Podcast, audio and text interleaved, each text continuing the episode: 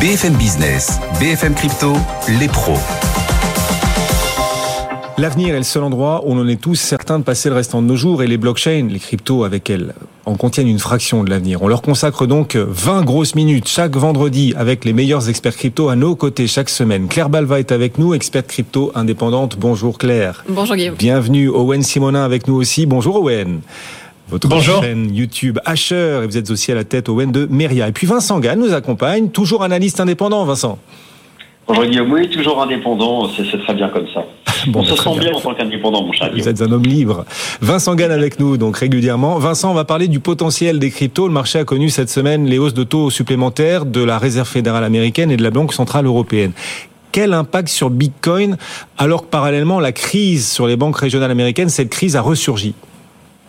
Oui, alors, euh, question très vaste, mais que vous avez déjà bien traité sur votre antenne euh, tout au long de la semaine et cet après-midi. Mais effectivement, le marché a connu cette semaine d'importantes mises à jour fondamentales, dans un contexte toujours très compliqué pour les banques régionales américaines. Alors, les hausses de taux des banques centrales majeures, on a éludé le sujet sur l'ensemble de la semaine. Cet après-midi, le marché du travail américain, qui est de manière très surprenante, résilient, euh, très résilient, c'est- une bonne chose pour, pour les actifs risqués, on voit aujourd'hui, sur le marché action. Alors, moi, ce qui m'intéresse, ce que je trouve très intéressant pour Bitcoin, c'est qu'on a le sentiment plus les banques régionales américaines souffrent, on a le sentiment que plus les banques régionales américaines tombent comme des dominos, qu'il y a à la marge un phénomène d'arbitrage, en tout cas des flux qui à la marge se dirigent vers le marché crypto et au sein même du marché crypto, plus particulièrement vers le cours du Bitcoin, puisque sa dominance se maintient euh, tout en haut.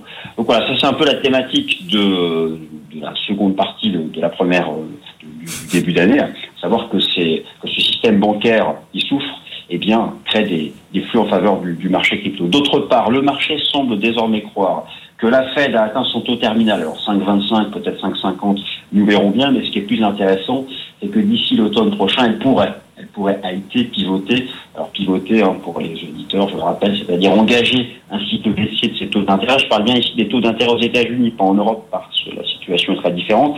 Mais bref, overall, si la Banque centrale américaine devait vraiment pivoter d'ici l'automne prochain, mais pour la bonne raison, c'est-à-dire une désinflation structurelle et pas une économie en récession, là aussi, ça apporterait un pilier fondamental positif pour, euh, pour Bitcoin. Enfin, voilà en tout cas, moi, la synthèse fondamentale que je fais de cette semaine. C'est sympathique, Vincent, sauf que Bitcoin reste bloqué sous la résistance des 30 000 dollars. On est à 29 400 dollars en ce moment. Que- Quelles sont, à vos yeux, et d'un point de vue technique, les options à venir pour ce mois de mai, les options graphiques pour Bitcoin? Alors pas vous faites bien de, de préciser que ça fait maintenant quelques semaines qu'on se met sous les, sous les 30 000 dollars, mais quand même, mais quand même, rappelons certains éléments. Euh, si vous prenez le classement annuel des actifs, je vais faire quelque chose de facile, hein, le classement annuel des actifs financiers de l'année, le cours du Bitcoin doit gagner autour des 75-76%, c'est 6 à 7 fois plus que la plupart des indices boursiers, même le Nasdaq qui est l'indice boursier le plus performant, c'est 7 fois plus que l'or. Donc on a quand même quelque chose d'important et c'est pas si étonnant finalement de faire une pause et même d'ailleurs d'un point de vue technique, c'est une phase de transition latérale qui s'inscrit très bien dans la reprise depuis le début de l'année. Alors ensuite, il y avait ce fameux mois de mai qui inquiétait tout le monde, le fameux Sell in May and Go Away, euh, qui d'ailleurs appartient euh, au, marché action, mais je crois que vous avez déjà donné ces chiffres, alors je vais faire une petite répétition.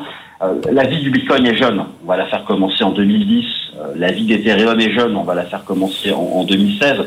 Lorsque vous regardez la performance moyenne de les deux jetons au mois de mai, eh bien cette performance moyenne au mois de mai, elle est positive. Et maintenant, pour vous répondre plus précisément, et j'arrête Oui. de parler, pour la partie graphique, moi je crois encore en la reprise haussière du cours du Bitcoin et la reprise haussière annuelle, tant que le support technique à 25 000 dollars est préservé, et tant que ce support technique à 25 000 dollars est préservé, la cible chartiste, enfin en tout cas la, laquelle, euh, laquelle, euh, pour laquelle j'argumente, ce sont les 32 000 dollars. Voilà, j'ai tout dit, mon cher Guillaume. Merci Vincent. Vincent Gann nous accompagne régulièrement et bien sûr ceux qui choisissent d'investir en crypto doivent le faire dans une optique vraiment vraiment d'ultra ultra diversification. Ça reste très volatile et, spéculatif. Salut Vincent, merci de nous avoir accompagnés. On va continuer de parler de Bitcoin et de la blockchain. Bitcoin qui revêt des habits qu'on n'attendait pas forcément. Les frais sur le réseau augmentent, d'accord. Euh, les mineurs gagnent peut-être plus d'argent avec un prix de l'énergie qui a plutôt baissé ces dernières semaines et ces derniers mois. Très bien. Mais surtout, de nouveaux tokens sont en train d'apparaître. Oui, il est en train de se passer un truc sur la blockchain Bitcoin. Elle est en train peut-être de surprendre cette blockchain Owen. Tout à fait. Alors ça donne suite à ce qu'on a déjà abordé euh, sur ce plateau ensemble, puisqu'on parlait il y a quelques mois du fait qu'il commençait à circuler des NFT sur la blockchain Bitcoin. Je le rappelle, euh, on entend Bitcoin et Bitcoin, mais ce n'est pas la même chose quand on parle du B majuscule ou du B minuscule. Le B minuscule, c'est une unité de compte, un Bitcoin, donc des Bitcoins quand on en a plusieurs, et un B majuscule, on parle du réseau, de la blockchain avec toute la sécurité que, et la transparence ainsi que la décentralisation euh, que euh, comporte ce réseau. En l'occurrence, il n'y avait que Bitcoin qui circulait grâce à la blockchain Bitcoin il y a encore de ça quelques mois. Mais depuis peu, il commence à y avoir de plus en plus d'NFT qui circulent à travers la blockchain Bitcoin, ce qui avait fait polémique, ce qui agite encore les discussions aujourd'hui, mais depuis quelques semaines, et on commence à en parler beaucoup plus, il y a un nouveau, entre guillemets, standard, le standard BRC20, c'est-à-dire les tokens, d'autres tokens qui peuvent être créés sur la blockchain Bitcoin. Alors attention, là aussi, ça fait ça fait débat pour plein de raisons. Déjà, ça n'a rien à voir avec un autre standard. Quand on compare par exemple sur la blockchain Ether, le standard ERC20, le fonctionnement du BRC20 et de l'ERC20 est techniquement totalement différent. Ça n'a rien à voir. Ce que l'on peut retenir, c'est qu'aujourd'hui, il existe de nouvelles unités de compte qui arrivent à circuler sur le réseau Bitcoin. Il y a plein, plein, plein de petits projets qui se sont lancés, principalement ce qu'on appelle des meme coins, des tokens qui servent à rien ou des tokens humoristiques. Mais techniquement, ça y est, il y a un moyen de créer une nouvelle supply, donc une nouvelle quantité de jetons qui vont circuler et être échangés à travers de transactions sur le réseau Bitcoin. Pour le coup, ça augmente le nombre de transactions. Hein. On parle de 5 à 10% des transactions du réseau Bitcoin. Ça augmente les frais de transaction. Donc le malheur des uns, pour ceux qui sont utilisateurs de Bitcoin, fait le bonheur des autres, pour les mineurs de crypto-monnaies qui potentiellement vont gagner plus de commissions. Quoi qu'il en soit, il fallait le dire, il y a du flux, il y a il y a des transactions de plus sur le réseau Bitcoin en ce moment. Et c'est vrai qu'entre ce qui se passe un petit peu partout dans le monde de la crypto-monnaie, le fait que ce soit décorrélé euh, des, valeurs tech américaines et que ce soit plutôt corrélé à l'or en ce moment et qu'on hmm. a un rebond positif des crypto-monnaies quand il y a des problèmes sur le système bancaire américain, mais également que techniquement il y ait quelques changements et même si ce sont des grosses polémiques au sein même de la communauté Bitcoin, Bitcoin anime, Bitcoin est au cœur des débats et pour de multiples raisons, euh, il, génère de l'intérêt et il en suscite beaucoup en ce moment. Effectivement, et pour les mineurs, le contexte redevient favorable. Et alors qu'il leur devient, redevient favorable, pa, pa, pa, pa, les États-Unis remettent eux la pression. Les États-Unis comptent taxer les mineurs et pas qu'à moitié, les mineurs de crypto. Pourquoi pas les taxer à hauteur de 30% Boum pourquoi? Et est-ce qu'on pourrait imaginer qu'un jour les États-Unis choisissent de bannir le minage, tout simplement, Claire? Alors, on n'en est pas du tout à une interdiction du Bitcoin. Il faut rappeler le contexte aux États-Unis. On est dans, un contexte de hausse générale euh, de l'ensemble des taxes pour plein de secteurs, pas que pour les crypto-monnaies. Mais c'est vrai que là, on, on, voit arriver cette taxe de 30% progressive, donc 10% la première année, 20% la deuxième et 30% pour la troisième année sur euh, l'électricité consommée par les mineurs de Bitcoin. Alors ça va aussi avec une obligation de déclaration et notamment de déclaration du type d'électricité consommée. L'objectif, je pense qu'il est assez clair, c'est de réduire tout simplement cette, euh, cette activité de minage qui, euh, selon certains hommes et femmes politiques américains, euh, est trop consommatrice d'énergie. Et alors, est-ce qu'il y a un objectif de communication aussi derrière? Est-ce qu'il y a des doutes sur l'utilité sociale de Bitcoin? Sûrement. Ce que je trouve intéressant ici, c'est que euh, c'est l'une des premières fois, en tout cas à ma connaissance, il n'y en a pas d'autres, qu'on a une taxe qui est vraiment formulée sur la nature de la consommation d'énergie. On a souvent des taxes sur les bénéfices, on a souvent des taxes sur la production, on a des taxes sur les revenus, mais là, on a vraiment une taxe qui est sur euh, ce pourquoi on va consommer de l'électricité. Et, mhm. et, ça, c'est vrai que c'est assez nouveau. Et donc, il y a un aspect, bien sûr, moral ah euh, sur, sur la chose. C'est euh, pourquoi est-ce qu'on va consommer de l'électricité, en l'occurrence pour miner du Bitcoin. Et donc c'est réellement ça qui est taxé, c'est cette activité de, de, minage de Bitcoin. Alors pour le réseau, euh, pas spécialement d'inquiétude. On avait déjà vu par exemple une quasi-interdiction du, du, minage en Chine euh, qui avait généré des, des, déménagements, en fait des déplacements de mineurs, notamment au Kazakhstan et puis aux États-Unis. Donc euh, les, les, mineurs qui ont une activité mobile vont finalement se répartir un peu partout sur la planète. Donc c'est pas spécialement inquiétant mmh. pour le réseau Bitcoin. L'Europe tirera-t-elle les marrons du feu? Europe, c'est un personnage de la mythologie grecque. Elle s'accouple avec Zeus sous un platane. On est en Crète et depuis, ce platane est toujours vert. Des millénaires plus tard, on est au XXIe siècle, l'Europe verdit-elle encore? Un sondage réalisé par Greenfield Capital montre en tout cas l'Europe comme un terrain fertile, un terrain fertile pour les acteurs crypto. On peut l'affirmer avec confiance, Claire. Oui, l'Europe pour les acteurs crypto est populaire, attractive. Oui, on entend ça de plus en plus. Alors, il faut bien voir que depuis plusieurs mois, on voit fleurir hein, les rapports de fonds d'investissement crypto. Et c'est vrai que c'est pas la première fois qu'on voit que l'Europe attire de plus en plus les entreprises et les startups. La raison principale qui est avancée par, euh, ces rapports et par les fonds d'investissement, c'est la clarté réglementaire en Europe, notamment dans un contexte où, euh, aux États-Unis, c'est tout l'inverse qui se passe. On a vraiment une grande incertitude juridique sur euh, la, la caractérisation de la nature finalement des crypto-monnaies, sécurité commodity. Enfin, on, en parle régulièrement ici. Euh, et en Europe, on a MICA qui arrive et qui instaure cette clarté réglementaire. Et ça, c'est très bénéfique pour les entreprises. Alors, souvenez-vous, en Europe, quand on avait eu tous ces débats sur l'élaboration de MICA, les premiers à sauter de joie, c'était quand même les étrangers et notamment les gros acteurs qui étaient très contents qu'il y ait un marché sur lequel euh, bah, le, régulateur soit au clair sur ce qu'était une crypto-monnaie, euh, les statuts qu'il fallait obtenir, etc. Et sur le fait tout simplement que le régulateur n'allait pas changer d'avis le lendemain et leur interdire une activité pour laquelle ils auraient potentiellement investi. Donc, c'est c'est bien cette clarté réglementaire qui est euh, mise en avant. Et alors, au sein de l'Europe, c'est assez étonnant dans ce rapport, on voit que Lisbonne a une place euh, particulière et attire notamment beaucoup d'expatriés américains qui vont s'installer à Lisbonne pour, monter, des entreprises. Et Paris, finalement, est, est là aussi assez bien placé. On, on l'a vu récemment encore avec l'arrivée de, de Circle hein, qui veut s'installer à Paris. Europe s'est accouplée avec Zeus. L'Europe et l'écosystème crypto s'épouseront-ils à vie? Bon, en tout cas, on voit l'attractivité, la popularité européenne continuer de progresser. Et c'est vrai que les aléas réglementaires aux États-Unis y contribuent. Owen, vous êtes toujours influenceur, on est d'accord? Toujours. Comment ça va? Non, je vous pose la question parce qu'avec la nouvelle législation sur les influenceurs, les cadres, les lignes sont en train de bouger et ça n'a pas fini de bouger puisque d'ailleurs plusieurs propositions nouvelles émergent au Sénat. Tout à fait. Alors déjà, le terme d'influenceur veut, tout et rien dire finalement. Hein. Toute personne ayant entre guillemets de l'influence dans un domaine ou sur un réseau peut être considérée comme influenceur en fonction de ses actions.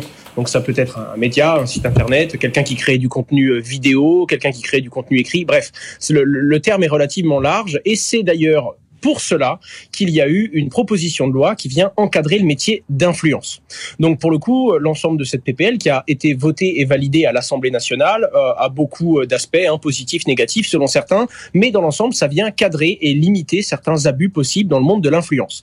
La particularité, c'est que en ce qui concerne les crypto-monnaies, c'était euh, presque une interdiction, puisqu'il était interdit de réaliser euh, du marketing promotionnel, hein, euh, donc tout ce qui va être euh, publicité, tout ce qui va être sponsoring, que ce soit par des influenceurs ou par des médias, pour des projets. La particularité, c'est que dans le monde de la crypto-monnaie, il s'agit de niches communautaires. Donc si les communautés n'ont pas le droit justement de pouvoir communiquer de façon sponsorisée contre des budgets pour des médias, ça vient tout simplement tuer et rendre cette activité tout simplement irréalisable en France parce qu'elle ne serait plus viable. Mmh.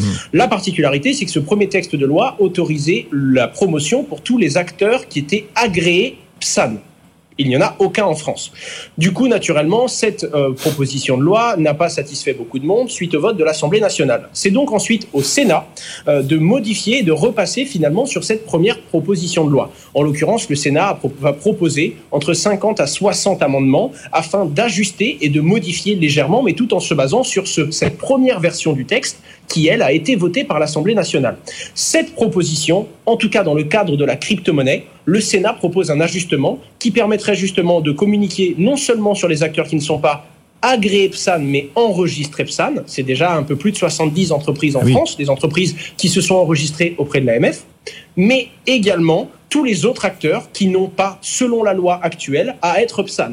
Donc une société en lien avec la crypto-monnaie qui n'aurait plus pu faire d'opérations de, promotionnelles, mais qui, grâce au fait qu'elle n'a pas à être enregistrée selon la loi et selon le cadre qui a déjà été mis en place en France par l'autorité des marchés financiers pourrait continuer ce genre de promotion. Donc c'est quelque chose de plus équilibré, en l'occurrence c'est ce que je considère, hein, ce n'est que mon avis, mais ça permettrait, tout en enlevant une grosse partie des dérives, de continuer à vivre et à exercer et faire ce métier en France. Encore une fois, ça doit être voté par, par le Sénat le 9 mai, et ensuite ce sera discuté finalement en commission mixte paritaire, donc une discussion qui engage sept députés et sept sénateurs afin de promouvoir le texte Et les influenceurs dont vous êtes engagent leur avenir, évidemment, à travers, à travers ce que le Parlement choisira, la législation telle qu'il la dessinera dans les prochaines semaines. On voit en tout cas les choses commencer à évoluer à nouveau. Coinbase, tiens, comment va Coinbase? Les temps sont difficiles pour Coinbase, euh, Claire, en l'occurrence. Entre la bataille de Coinbase avec la SEC, la faible demande aussi en ce moment pour les produits de Coinbase, eh bien Coinbase traverse une période compliquée. Sa plateforme de prêt de cash contre du Bitcoin en collatéral va d'ailleurs être fermée. Owen, est-ce qu'on sait pourquoi? Tout à fait. Alors, l'annonce de ce produit a été faite en 2020 en 2021, le produit sort et il permet quelque chose de relativement simple. Ce produit qui s'appelait Boro permet aux entreprises ou à des acteurs de venir déposer en caution des bitcoins, d'accord? De payer un intérêt qui va de 7 à 9% par an sur les bitcoins, donc le montant, euh, pardon, sur le montant qui a été emprunté, et de réaliser un emprunt, donc du dollar américain, de la liquidité, en échange de ces bitcoins. Alors certes, 8, 7, 8% d'intérêt, ça paraît beaucoup. En tout cas, ça paraissait beaucoup à l'époque. Ça l'est déjà beaucoup moins aujourd'hui quand on compare à l'inflation et tout ce qui se fait. Mais ça a certains avantages. L'avantage, c'est que les utilisateurs qui ne souhaitent pas vendre leur bitcoin peuvent naturellement obtenir de la liquidité pour couvrir leurs charges et couvrir leurs besoins sans avoir à vendre leur bitcoin. Je donne un exemple très simple, les mineurs. Les mineurs dépensent de l'argent et réalisent leur exploitation afin de générer des bitcoins. Mais ce bitcoin, on arrive à optimiser encore plus une installation quand on le revend au bon moment. Donc ça permet, sans avoir à les vendre, de tout simplement immobiliser ces bitcoins en tant que caution et avoir du dollar pour pouvoir payer ses charges avec une monnaie qui est acceptée dans le monde entier. Voilà ce qui explique euh, la fermeture euh, de euh, cette plateforme de prêt de cash. Dans les aventures de Coinbase aussi, face au régulateur, un nouvel épisode. La SEC va devoir aller vite puisqu'un tribunal américain demande à la SEC de répondre, mais alors vite, très vite, très très vite aux demandes de Coinbase. Tout à fait.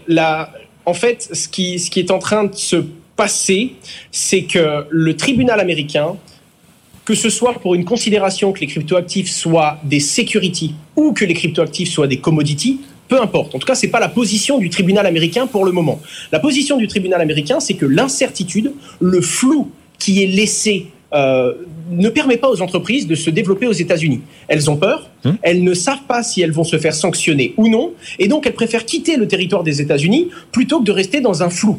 Et à ce moment-là, le tribunal américain a laissé 10 jours, donc c'était hier, donc il reste encore 9 jours, euh, à la Security Exchange Commission pour se positionner et pour définir si en effet, Ethereum, par exemple, serait considéré comme une security et quels sont les services crypto qui sont considérés comme des securities à ce moment-là? On va donc avoir très clairement de la visibilité sur l'ensemble du marché américain, l'ensemble des solutions et ça va peut-être permettre à Coinbase du coup de rester aux États-Unis et de ne pas partir vers les Bermudes ou encore de reconsidérer la fermeture de certains produits même si ce n'est pas que la régulation et l'incertitude qui fait fermer des produits, c'est également comme le produit qu'on vient de citer, le produit Boro parce qu'il y a beaucoup moins de demandes en ce moment.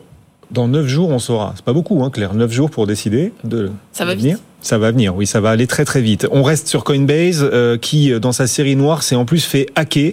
Euh, on trouve plusieurs comptes de sa plateforme en vente sur le dark web. Quelles informations claires ont été hackées de Coinbase et, comment est-ce qu'on peut se prémunir contre ce genre de risque si même Coinbase se fait avoir?